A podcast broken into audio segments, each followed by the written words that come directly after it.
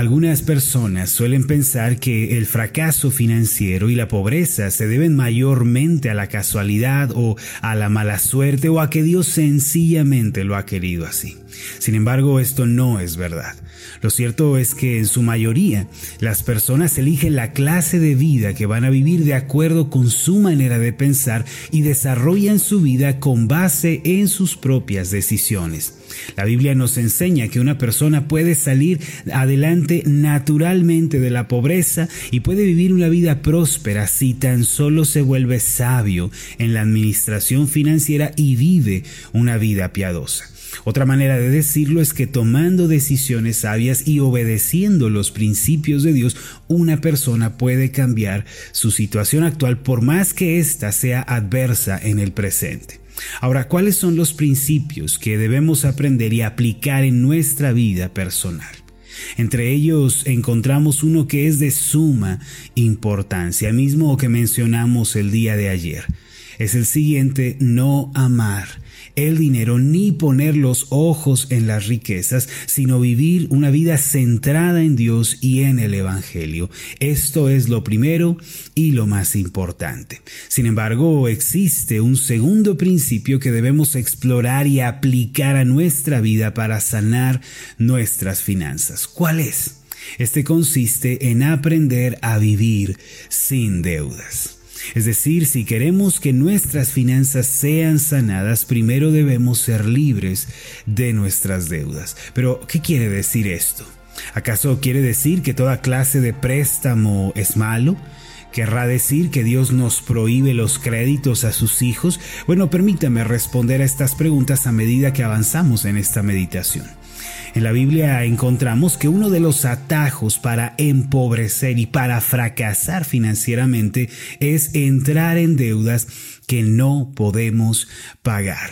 Cuando una persona asume créditos que no puede pagar, entonces se está ahorcando a sí misma y está pavimentando el camino para su propio fracaso. Y por más increíble que nos parezca, la Biblia aborda también este tema. Como vamos a ver en un momento, el hecho de pedir prestado no es un pecado en sí, aunque no es lo más apropiado, no es un pecado en sí mismo, sino que la actitud de pedir prestado y no pagar es lo que Dios considera un pecado injusto.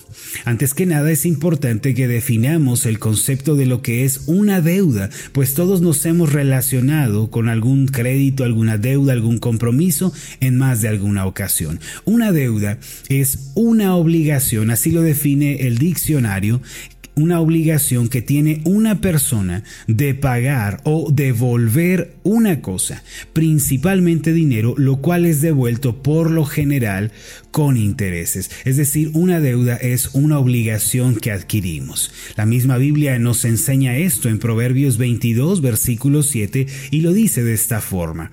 El rico se enseñorea de los pobres, y el que toma prestado es siervo o esclavo del que presta. Las deudas, mis amados, en pocas palabras, son obligaciones que tenemos cuando pedimos prestado a otras personas. Ahora, el problema comienza cuando mucha gente no considera las deudas como compromisos que debe pagar, sino como algo opcional que puede dejar pasar. Es decir, eh, olvidan que tienen una obligación, se permiten a sí mismos deber a otros y comienzan a ver como una opción pagar lo que deben. Posteriormente se molestan, se enojan, se esconden cuando sus acreedores les piden lo que es justo. ¿Sabían ustedes, mis amados, que esta actitud es considerada como un pecado ante los ojos de Dios? ¿Sabían que Dios no se agrada de este tipo de actitudes? Es a lo que conocemos el pecado de morosidad. Una persona morosa es aquella que no paga sus deudas o se retrasa con sus pagos. El apóstol Pablo nos hace un poderoso recordatorio al respecto de esto en Romanos capítulo 13 versículo 8. Dice así, no debáis a nadie nada sino el amaros unos a otros, porque el que ama al prójimo ha cumplido la ley. El significado de la expresión no debáis a nadie nada no es que no podamos pedir prestado nada a otros, es más bien no tengan deudas pendientes con nadie. Más específicamente esta frase significa no dejen de pagar aquello que deben. A Dios, mis amados, no le agrada cuando no pagamos puntualmente lo que debemos y mucho menos cuando no tenemos la voluntad de pagar aquello que hemos tomado prestado de otros. Ese acto es un acto de injusticia porque, bueno, pues la deuda que no se paga eh, eh, es otra manera de robar a aquel que nos ha dado no solo algo material, sino también su confianza.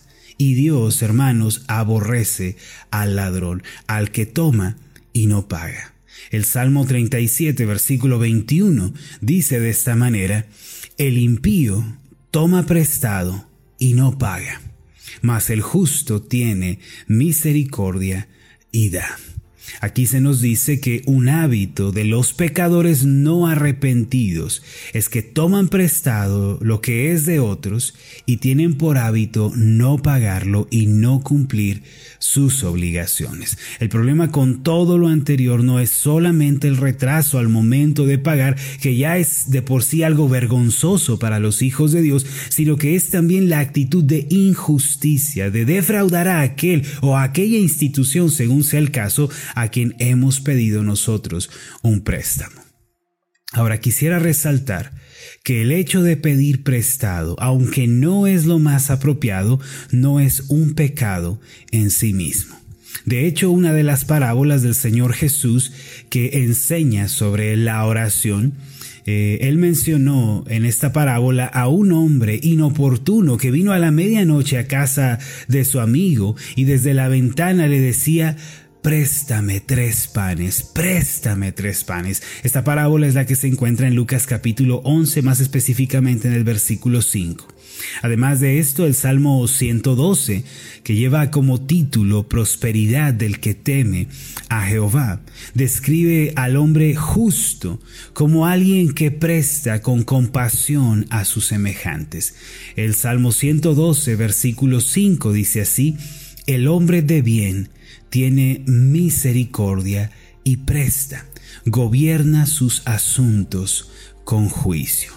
Por lo tanto, hermanos, pedir prestado es algo que nos es permitido en la Biblia, ya que no se nos ordena en ninguna parte, al menos explícitamente, contra todas las formas de deuda. Es cierto que la Biblia nos advierte sobre las deudas, señala que no es una virtud endeudarse, pero no prohíbe la deuda. Se puede decir que en algunas situaciones el endeudarse es a lo que llamamos un mal necesario. Por ejemplo, para adquirir una casa o un vehículo, a menudo solicitamos un crédito. También en ocasiones es una ventaja poder comprar algo, eh, algún bien con los famosos meses sin intereses.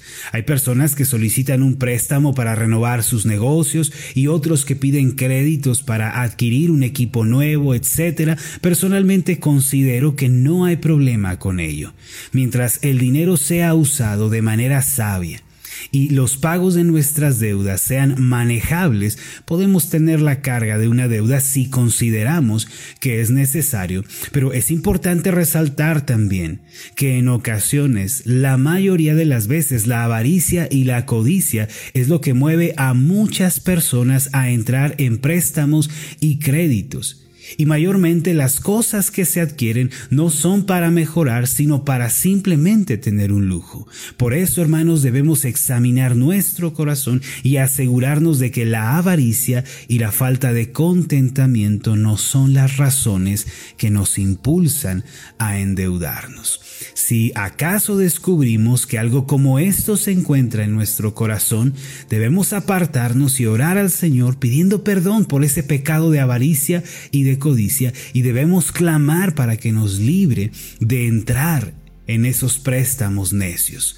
Una de las razones por la que muchas personas experimentan el fracaso financiero y la pobreza el día de hoy es porque tienen un corazón que rehúsa pagar lo que debe. Si tenemos tal actitud en nuestro corazón, Dios no podrá bendecirnos y nuestra situación no cambiará. Yo quiero pedirles, dejen de pedir prestado. Debido a las deudas no pagadas y a los altos intereses que muchos tienen que cubrir, la sanidad financiera sencillamente no puede tener lugar. Sin embargo, si nos proponemos pagar lo que debemos y cambiamos nuestra manera de adquirir las cosas, Dios nos va a bendecir. Miren, cuando yo no conocía los principios de Dios con relación a las finanzas, también me encontraba en terribles deudas y compromisos financieros que no me permitían prosperar y crecer financieramente. Lo primero que tuve que hacer fue arrepentirme por vivir con una actitud como esta. Descubrí que en mi corazón ciertamente había avaricia y codicia y tuve que dejar esos pecados con la ayuda de mi Salvador. ¿Cómo pude ser libre de mis deudas y cómo pude sanar mis finanzas? Es muy sencillo, a la manera de Dios. ¿Y cuál es esa manera? Comencé a pagar lo que debía, todas mis deudas, cada una de ellas.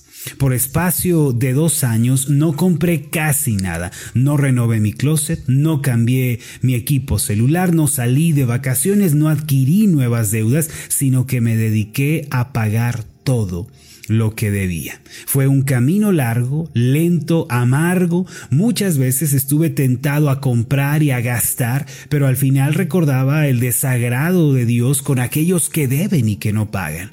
En ese tiempo Dios me enseñó varias lecciones muy importantes que me acompañan hasta el día de hoy cuando me propuse pagar lo que debía.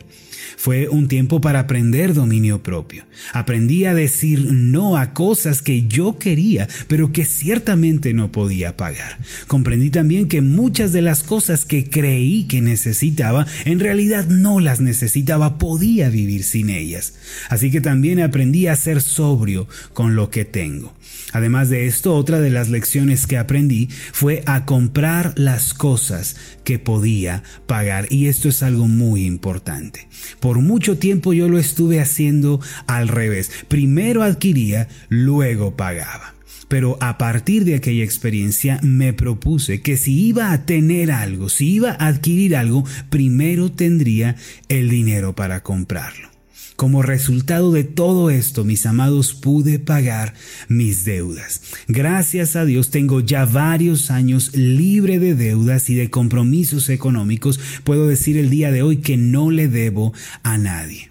A lo largo de estos años he adquirido herramientas de trabajo a partir de un crédito, sí lo he hecho, pero siempre pensando fríamente y siendo muy precavido al respecto de lo que puedo pagar. Mis amados, yo los quiero invitar a hacer algo como esto. Puede que hasta el día de hoy no supiéramos que Dios en su palabra da instrucciones claras con relación a las deudas. Si queremos ser sanos, y queremos dar la bienvenida a un mejor tiempo, comencemos por aquí, pagando nuestras deudas. Quizá tenemos que hacer un alto en nuestra historia, debemos hacer recortes. Hermanos, si ustedes han entrado en deudas y dejaron de pagar, yo les recomiendo esto el día de hoy. Acérquense a sus acreedores, pídanles paciencia a ellos, hagan acuerdos, ya no se escondan, paguen lo que deben a todas las personas. Si le deben al banco o a alguna institución, hagan convenios. Estas empresas permiten eso. Busquen la manera de ser libres de esas deudas. Oren después con todo su ser al Señor. Díganle, Padre, quiero pagar mis deudas, quiero ser libre el día de mañana y quiero cambiar la manera en la que he hasta el día de hoy y entonces el Señor les va a ayudar a cubrir esas deudas. Si es preciso, reduzcan gastos, vivan solo con lo esencial. A veces debemos tener temporadas así en nuestras vidas con la finalidad de limpiarnos de las deudas porque éstas nos pueden impedir la sanidad financiera. No está mal estar recortados o estrechos financieramente por un tiempo con la finalidad de pagar lo que debemos. Si nosotros somos libres de las deudas, aprendemos a tener lo que podemos pagar y a su vez tenemos dominio propio a la hora de comprar y de tomar decisiones financieras, estaremos dando el segundo paso para sanar financieramente. Mis amados, este es el segundo paso. No le deban a nadie. No vivan con una actitud deudora hacia otros. Vamos a hacer una oración. Amoroso Dios y Padre Celestial, gracias porque en tu palabra también nos enseñas acerca del tema de las deudas. En ningún área de nuestra vida estamos en oscuridad, todos los temas los has cubierto en tu palabra. Señor, por mucho tiempo hemos caído en el engaño de la mercadería de este mundo y de cómo se administran las personas de este mundo. Por mucho tiempo hemos querido tener para después pagar. Hemos querido deber para poder tener. Pero Señor, hoy tú nos enseñas que esta no es una actitud muy sabia. Señor, y por eso queremos ser libres de nuestras deudas. Yo te pido que hagas nacer en nuestros corazones la actitud y la convicción de pagar todo lo que debemos y que nos enseñes a vivir de otra manera, Señor. Primero teniendo el recurso para poder después adquirir lo que queremos. A veces nos vamos a dar cuenta, Señor, de que eso que creemos necesitar, no lo necesitamos en realidad. Vamos a aprender, Señor, en este camino muchas lecciones que tú nos vas a dar y nuestra vida va a ser transformada. Ayúdanos a entender que una persona sana financieramente es también una persona que vive libre de deudas. Esto es posible con tu ayuda si nos arrepentimos y comenzamos a trabajar. En el nombre de Jesús. Amén y amén.